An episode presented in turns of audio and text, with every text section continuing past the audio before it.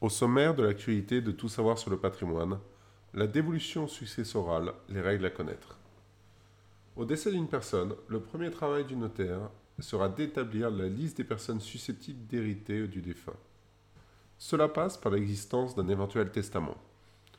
Que ce dernier soit déposé au rang des minutes ou conservé sous sein privé, mais aussi par la recherche des personnes qui, en l'absence de testament, seraient les héritiers du défunt.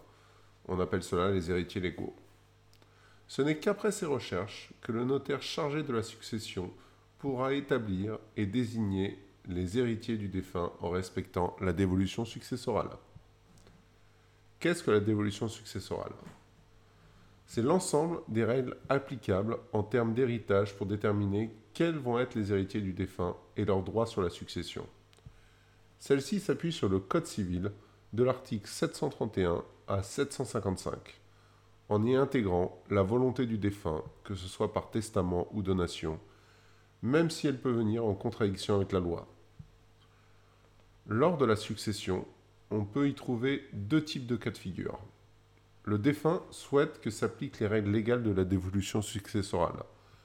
Il n'a pris alors aucune disposition. Ou alors, à travers ses dernières volontés, testament et ou libéralité, donation-partage, donation dernier vivant, le défunt a souhaité répartir comme il le souhaite les biens composant son héritage, comme pour, par exemple, privilégier un de ses proches lors de la succession. Alors, on parle de dévolution volontaire. Les limites de la dévolution volontaire. Si on peut en théorie léguer ses biens à qui l'on souhaite, le Code civil est venu fixer des limites en termes de succession car l'esprit de la loi est de protéger le cercle familial et principalement les descendants. En présence d'enfants vivants représentés, une cote-part de la succession exprimée en euros leur revient de droit. Cette cote-part prend le nom de réserve héréditaire, par opposition à la quotité disponible qui représente le montant que peut léguer une personne à n'importe qui sans enfreindre la loi. La dévolution successorale en l'absence de testament ou alors dévolution légale. La loi, à travers le Code civil, est là pour prévoir les règles par défaut en termes de succession. L'ordre légal des héritiers. En l'absence de testament au moment de succession, la loi détermine qui doit hériter par ordre de préférence. On parle alors de rang. Si les conditions du premier rang ne sont pas réunies, on passe au rang suivant et ainsi de suite. Voici les différents rangs définis par le Code civil. En premier rang, les enfants du défunt ainsi que leurs descendants. Second rang, les parents. Troisième rang, les autres ascendants. Quatrième rang, les collatéraux privilégiés. Et enfin, cinquième rang, les collatéraux ordinaires. Le conjoint dispose quant à lui de prérogatives spécifiques sur la succession. Entre le droit viager au logement et une cote-part de la succession, la loi reste protectrice pour les époux. Le partenaire de Pax n'étant pas considéré comme un des héritiers légaux, il n'aura rien en l'absence de dispositions testamentaires.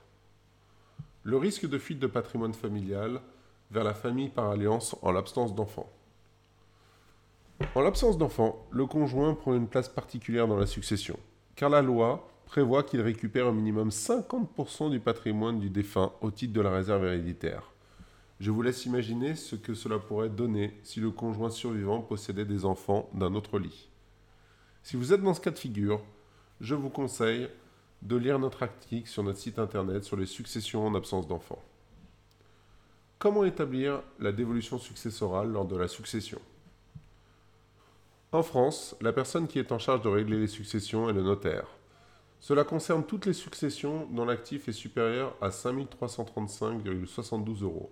En dessous de ce montant, les héritiers sont autorisés à effectuer le règlement de la succession par eux-mêmes. À l'ouverture d'une succession, le premier travail est de déterminer qui va hériter et dans quelle proportion.